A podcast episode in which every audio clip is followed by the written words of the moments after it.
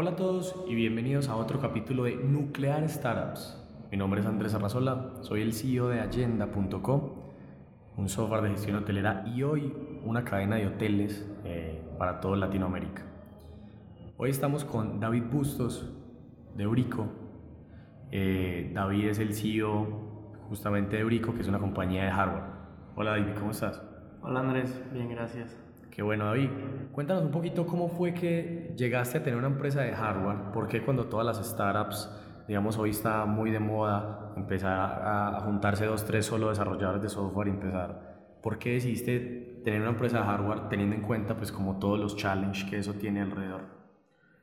Pues mira, es una, es una historia un poco curiosa. En realidad, todo empezó con, somos cuatro cofundadores de Brico empezamos a trabajar juntos alrededor del 2009 en proyectos de robótica en la universidad. En clase, bueno, ni siquiera eran clases, era el club de robótica de la universidad y empezamos a buscar competencias internacionales de robótica. Empezamos a, a refinar mucho nuestra, nuestra capacidad para desarrollar este tipo de robots y un año, en el año de 2012, de 2012 a 2013, decidimos parar esta parte de, de, desarrollar nuestros propios robots e irnos a otro país a aprender cómo lo hacen en otros lados. Dos de los cofundadores fueron a Alemania y los otros dos viajamos a Corea del Sur, donde nos dimos mucha cuenta de lo importante que es la tecnología en estos países y el rol principal que, que, que, funge como un catalizador del desarrollo como país. Entonces, regresamos de Corea del Sur, pero nunca por nuestras cabezas había pasado que íbamos a ser una empresa de hardware. Nosotros nunca habíamos estado involucrados con nada que tenga que ver con emprendimiento, siempre habíamos estado involucrados con el hacer robots de competencia, hacer robots y pequeños proyectos como una pequeña automatización en una casa, pero lo hacíamos más por la pasión, no lo hacíamos por nada. Entonces, en el camino de regreso de, de Corea del Sur hice una escala en Silicon Valley, donde hay, donde hay un ex alumno de mi universidad que era profesor en Singularity University. Muy brillante, tiene una empresa muy grande en Estados Unidos y muy importante ahorita de robots de, servicio, de telepresencia. Entonces, tuvimos una, una comida, cena con él y fue muy interesante lo que nos dijo. Nos dijo, piensen cómo van a ustedes hacer que su pasión se convierta en un negocio. ¿Qué es lo que ustedes saben hacer bien para que se convierta en un negocio y puedan seguirlo haciendo el resto de su vida? Y fue ahí en un momento en donde no teníamos idea de qué rayos íbamos a hacer de nuestro futuro, íbamos a regresar a México, íbamos a entrar a una empresa a trabajar, que ninguno de los co-founders de, de Brico quisimos llegar a, estar en una empresa. Entonces regresamos a México y dijimos, tenemos que hacer algo con lo que nosotros sabemos que es enseñar robótica y hacer robots. Y por eso mismo comenzamos Brico. Comenzamos, Brico es una plataforma para aprender programación a través de la robótica construyendo proyectos de arte, tecnología, entre otras muchas cosas. Entonces, es, esa es como nuestra pasión transformada en un objeto, que es el kit de electrónica modular, en una forma de enseñanza a través de un curso en línea. Y todo esto combinado para hacer que México y Latinoamérica principalmente comiencen a, aprender de la tecnología, porque uno de, o sea, simplemente en México el 0.01% de la población desarrolla tecnología y esto se repite fácilmente hacia el, hacia el sur, hacia toda Latinoamérica. Argentina es el país que más o menos ahí va un poco mejor, pero de todos modos somos países que no estamos acostumbrados, estamos acostumbrados a que el conocimiento venga de otros lados y nosotros transformar ese conocimiento. Ok, David. ¿Por qué crees que el hardware, digamos, tiene una cantidad de aplicaciones que tal vez el software no tenga tanto? ¿O por qué la complementación de las dos?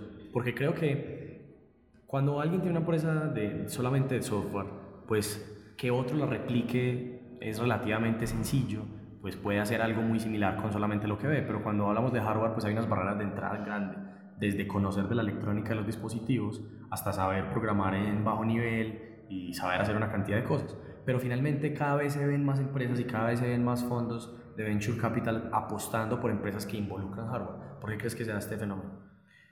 El hardware es una manera de poder conectar el mundo físico en el que vivimos con el mundo digital. Simplemente, hablemos, el celular en este momento tenemos una manera de poder accesar a la información desde la palma de nuestras manos. O sea, es una manera de conectarnos con el mundo digital. Por eso ahorita toda la tendencia hacia el VR, en donde tú vives en un mundo digital, pero estás presente en tu mundo físico. Entonces, esa es como la, la gran belleza del hardware. Te deja poder vivir cosas que no pudiste haber hecho en tu vida real. ¿no? Entonces, vivir 100% en el mundo digital no es posible. Siempre tenemos que tener una interacción con algo para poder entrar a ese mundo. Entonces yo creo que esa es la parte principal por la que el hardware tiene importancia. Este, no es fácil, lógicamente, el hardware porque es algo físico que se tiene que hacer, pero es algo que se tiene que complementar con un software. ¿Qué tan complejo es para alguien que nunca en su vida ha programado probablemente ni software ni hardware y tal vez tenga una idea de, no sé, un sensor que cuente la cantidad de personas que pasen por determinado punto o algo que se conecte al Internet de las cosas? ¿qué tanto tiempo lleva o qué tan grave complejidad está ir desde cero hasta allá? ¿Hay que tener una ingeniería mecatrónica o algo así por el estilo? ¿O alguien desde su casa con YouTube o con Brico puede llegar a aprender estas cosas? Mira, yo te puedo decir que nosotros en Brico, lo que los co-founders sabemos en este momento sobre hardware, software, etcétera, no nos lo enseñaron en la universidad. Nosotros somos pruebas vivientes de que el, el self-teaching es, es muy fuerte. O sea, cuando uno no conoce algo, simplemente accesa a Google y encuentra miles de cosas referentes a ese tema. Entonces, ¿qué te enseña la universidad? No digo que la universidad sea mala, tampoco estoy en contra de ella, como bastante gente. Yo creo que la universidad te proporciona las bases por las cuales más o menos sabes hacia dónde voltear a ver para poder investigar por ese lado. Y además de que la universidad te da ese network con el que yo, por ejemplo, encontré a mis co-founders. Entonces, eso no, te lo, no lo puedes encontrar de otra manera. Está bien. De hecho, pues yo también soy muy amigo de eso. Yo digo que lo que más le agradezco a la universidad, que no terminé, por cierto, es haberme como enseñado a aprender, como que de alguna forma, como toda la metodología para yo luego de mi propia cuenta saber ir a buscar, saber dónde buscar, saber qué tener, y pues de alguna forma que eso para mí fue supremamente importante. David, cuéntanos un poquito de cómo es el modelo de negocio de Brico, cómo ustedes no solamente se alimentan por la pasión de lo que hacen y les parece súper divertido su trabajo, sino cómo hacen pues, para ganar dinero y por qué creen que, teniendo en cuenta eso, pues en este caso están aquí en el batch de 500 Startups México, conmigo, con los compañeros de batch. Eh, ¿Y por qué crees que pasó eso? O sea, ¿cuál es como la proyección que tiene Brico no solamente en su misión onerosa de todo lo que quieren hacer, sino, digamos, monetariamente para crecer la compañía? Nosotros, de alguna manera, nuestro objetivo es democratizar la tecnología. Y ante ese objetivo hay muchas cosas que se pueden hacer para poder lograrlo. En este momento, nuestra primera, nuestra primera versión es un kit de electrónica modular que nosotros vendemos este kit de electrónica modular va acompañado de una plataforma de aprendizaje en línea con tutoriales, proyectos, en retos, este, puedes compartir tus proyectos igualmente con toda una comunidad en línea para que puedas hacer de ese kit de electrónica modular algo más allá que solamente un pequeño robot, sino que yo siempre lo digo es una caja de herramientas para crear lo que tú quieras. Entonces nosotros vendemos el kit de electrónica modular y una suscripción a la plataforma de aprendizaje en línea. Este, tenemos dos modelos a los que lo vendemos. Lo vendemos, el primero es a escuelas, instituciones educativas de nivel middle school, que aquí en México es secundarias, que son chicos de 12 a 14, 15 años más o menos este, se los vendemos a ellos, implementan clases de tecnología como tal, una hora a la semana durante, los 36, durante las 36 semanas de clases. En esto nosotros desarrollamos toda la metodología educativa para aprender durante este tiempo los conocimientos de programación necesarios para que los chicos, quieran o no perseguir una carrera en ingeniería, tengan las bases de lógica, pensamiento crítico, creatividad, que les van a ayudar a su futuro. Y lógicamente la gente que sí les interesa el construir, el armar, el programar, es una plataforma para poder catalizar esas habilidades. Algo muy importante también es que en la plataforma de Brico de aprendizaje cada uno de los alumnos va a su propio ritmo. O sea, no es como que todos al mismo tiempo estén viendo el mismo tema, sino cada quien entra, de sus videos, hace sus ejercicios, hace sus prácticas, se va a los retos, juega ahí. Hay muchas, muchas cosas que se pueden hacer dentro de la plataforma. Entonces vendemos esas dos, esas dos cosas. Hablamos un poquito de como ejemplos concretos que pueden hacer eh, estos estudiantes con tu kit modular. Hay muchos, muchos proyectos. Te voy a contar de los que más me han, me han llamado la atención. El, el, primero es un bastón, literalmente un bastón hecho de PVC, que utiliza solamente el cerebro central de Brico y un sensor. Entonces este bastón está enfocado a gente invidente en donde vayan, puedan ir caminando por la calle y cuando tengan algo cerca, el cerebro de Brico emite un sonido dependiendo de qué tan cerca están los objetos. Entonces es algo que es algo muy simple, que puede tener un gran impacto simplemente sabiendo cómo utilizar la tecnología para solucionar algo. Por ejemplo, en uno de los cursos que dimos hay un, chico que decía, yo siempre llego tarde a la universidad, porque el sistema de transporte en México pues, no es lo más eficiente que, que existe. Entonces, nunca sé a qué hora va a pasar el autobús, ni dónde está, etc. Entonces él dijo, voy a hacer, voy a tomar un cerebro de brico y el mismo sensor que está dentro del bastón, lo voy a poner en el y una botonera, perdón.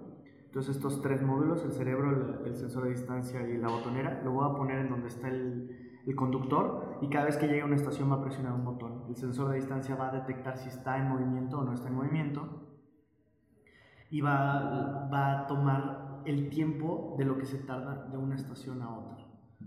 Esta información a través de Bluetooth la carga el celular y del celular la puede subir a internet y puede estar actualizando el tiempo que se va a tardar el autobús en llegar de una estación a otra. Simplemente el conocer la tecnología te abre las posibilidades y hace que de alguna manera puedas aterrizar soluciones para tus problemas de tu vida diaria o problemas mundiales, se podría decir.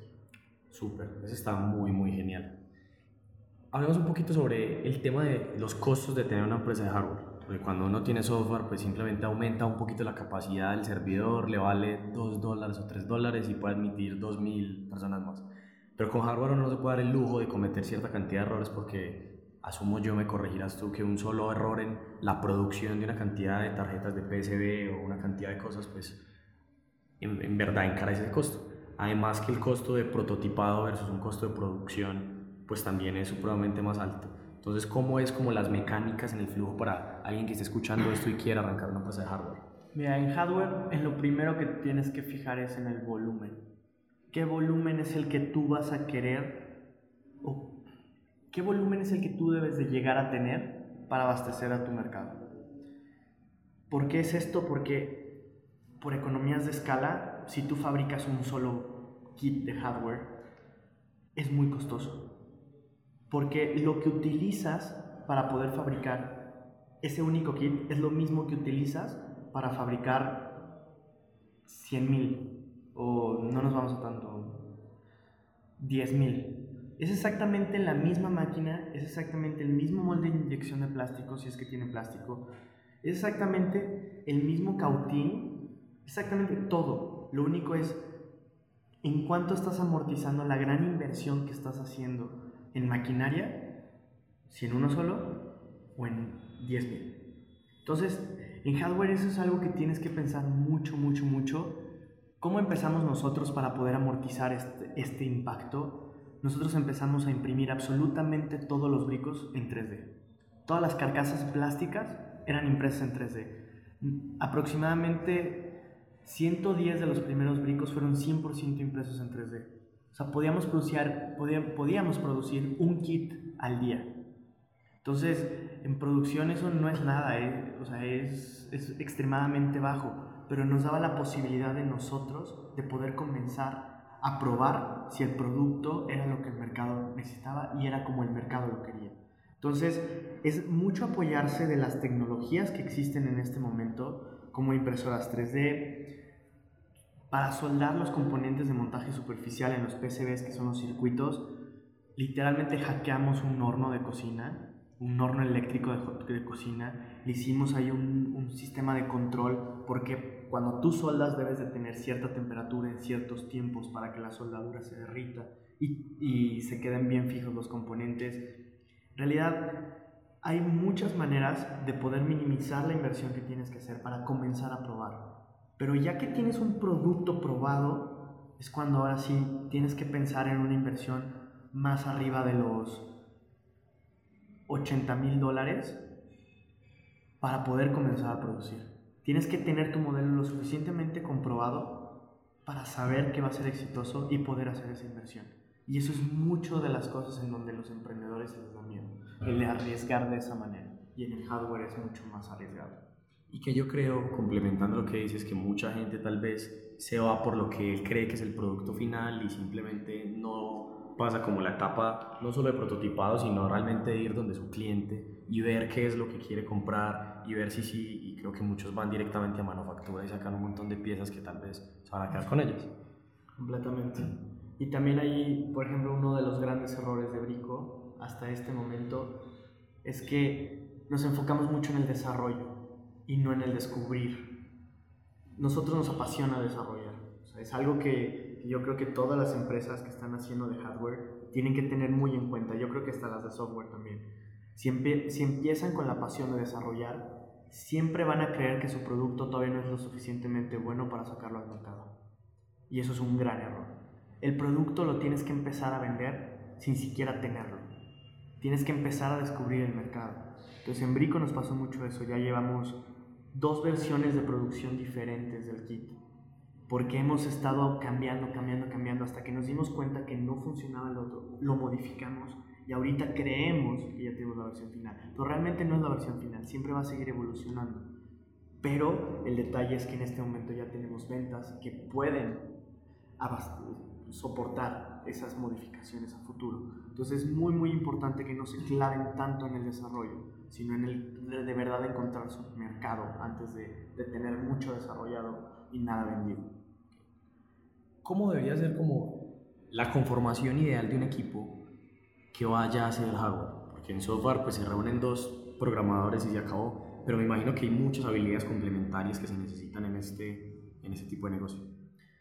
Mira, yo creo que te doy las, las cuatro, los cuatro perfiles de los founders de Brico, que son pilares muy importantes en el, en el éxito de la compañía. La primera es el diseño electrónico. Tiene que haber alguien que sepa diseñar electrónicamente absolutamente cualquier cosa. O sea, que sea capaz siquiera de hacer un pequeño celular. O sea, tiene que saber perfectamente cómo funcionan electrónicamente las cosas y cómo poder hacer electrónicamente su objetivo. ¿Okay? Entonces el diseño electrónico es básico. El siguiente que el, dentro del diseño electrónico viene el, la programación embebida, que es la programación del hardware como tal para que funcione como tú quieras. Que es el firmware. Se podría decir, exactamente. Después viene el experto en software, porque para complementar el hardware necesitas un software. Entonces, que todo se conecte de manera correcta, que se comunique bien con la computadora, que ya que la computadora compile los programas, los cargue correctamente al hardware. Eso sí, o sea, esencial. Alguien que sepa de software, de computación, pero que tenga nociones de software embebido, porque si no, no sabe cómo hacer la conexión correcta. Después un tercero, un experto mecánico, que sepa diseñar, llevar a la realidad un objeto como tal, porque toda la sección electrónica debe de ser encapsulada en algo mecánico para que se proteja, para que no esté expuesto a intemperie porque hay corrosión, entre muchas otras cosas. Entonces, un experto mecánico que sepa poder proteger esto de manera adecuada, además de que cada una de estas áreas tiene que tener la noción de cómo llevarlo a una escalabilidad, en el sentido en el que el mecánico tiene que estar o tiene que aprender acerca de producción de sus propias piezas, el de electrónica igualmente, y el de software, el cómo hacer que la cantidad de usuarios que se van a llevar a una plataforma, una página, sea lo suficientemente robusta para que no crashe. Entonces eso es como, como las tres áreas principales dentro del, dentro del desarrollo como tal, y el cuarto que es mi rol, que es el que sabe un poco de todos, les entiende a todos y sabe hacia dónde llevar de alguna manera la compañía. No, no, es un experto mecánico, pero sabe sobre mecánica. No es un experto en electrónica, pero sabe sobre electrónica. Y no es un experto en software, pero entiende más o menos cómo funcionan las cosas. Esa persona que yo le digo que es como un comodín, tiene que ser el que tiene que ser el líder para que todas las áreas funcionen de manera correcta. Esto tampoco quiere decir que alguien que quiera hoy empezar una empresa de hardware, pues primero tenga que salir a hacer esa búsqueda intensiva a esas personas, sino que tal vez pueda arrancar viendo videos, pueda arrancar haciendo pequeñas cosas, yendo a meetups de hardware y eventualmente el camino me imagino que solo lo llevará a encontrar su equipo. Completamente. Ahí es algo que si tú quieres hacer hardware y quieres empezar, empieza a hacer. Entre más lo, lo empiezas a hacer y más empiezas a buscar, en México decimos que el que busca encuentra. Entonces, si tú lo empiezas a hacer y lo estás haciendo bien, te vas a topar con gente que está haciendo algo parecido a ti, que tiene habilidades diferentes a las tuyas, que pueden complementar mucho lo que estás haciendo. Entonces, comienza a hacerlo, comienza a buscar en blogs, comienza a compartir en blogs, empieza a detectar a las personas que pueden ser las personas adecuadas para que estén contigo, ¿no? Entonces, el, el hecho es que comiences a hacerlo, que no te frenes porque todavía no tienes el equipo, porque eso es simplemente una idea. Tienes que comenzar a hacerlo para de verdad encontrar las cosas. ¿Qué crees, David? Pues ahora que estamos justamente aquí en México en el programa de 500 Startups, ¿qué es lo que crees que te ha añadido como valor directamente a Urico y obviamente las personas que están aquí en el programa, pues todo este proceso de aceleración? Híjole, es, yo creo que el proceso de aceleración de 500 ha sido una de las, de las mejores cosas que le pudo haber pasado a Urico, en el sentido en el que somos muy buenos desarrollando, pero no somos muy buenos en el área comercial. Y el programa de 500 nos ayudó mucho a sentar las bases, las bases para poder escalar un área comercial.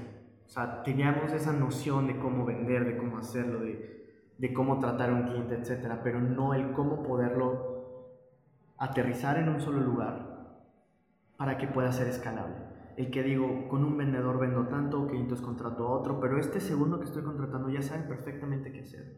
Entonces, esta escalabilidad no la teníamos antes, que estamos consiguiendo en este momento en 500, gracias a todo lo...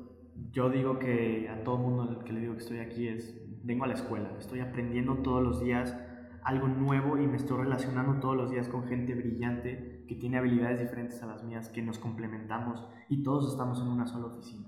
Y eso es algo que nunca había vivido y es algo muy emocionante que, que me levanto todos los días con mucha, una sonrisa en la cara de venir a 500.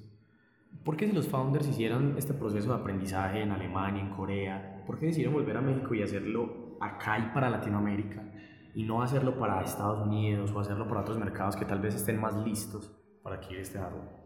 Ahí sí es algo que mucha gente nos critica.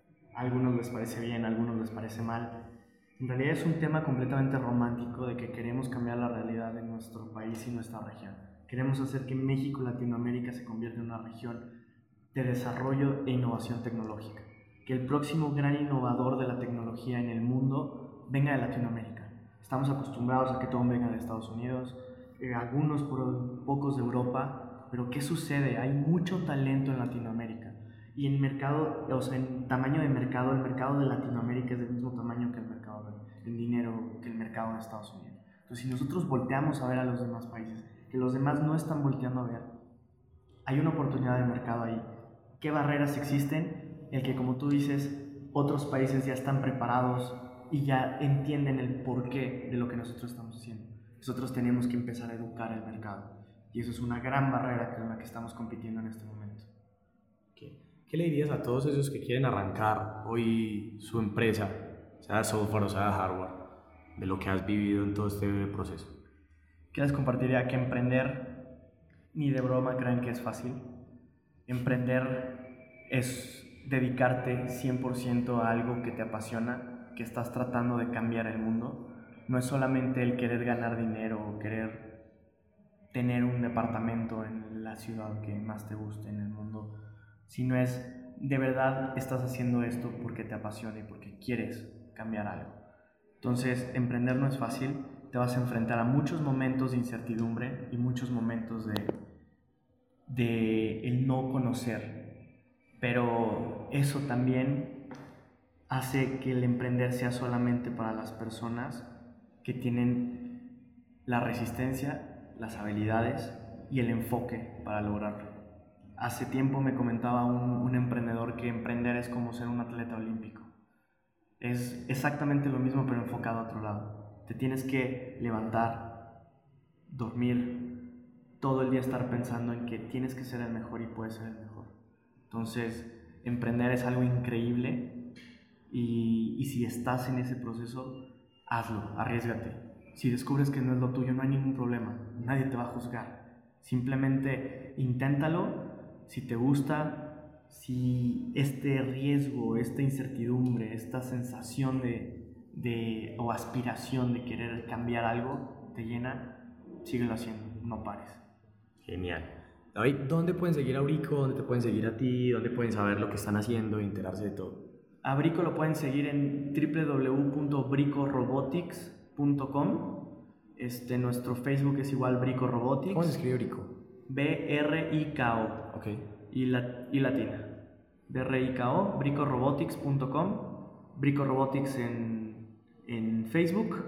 Instagram brico-mx. Y Twitter bricoes. Ok, se pueden enterar de todo lo que están haciendo, están constantemente publicando todos sus proyectos y todo lo demás. Así es. Ok, David, pues muchas gracias por haber estado aquí compartiendo conmigo en este ratico. Gracias a ti. Bueno, y a todos recuerden que soy Andrés Arrazola, me pueden seguir en Medium como arroba Andrés Arrazola o en Twitter también.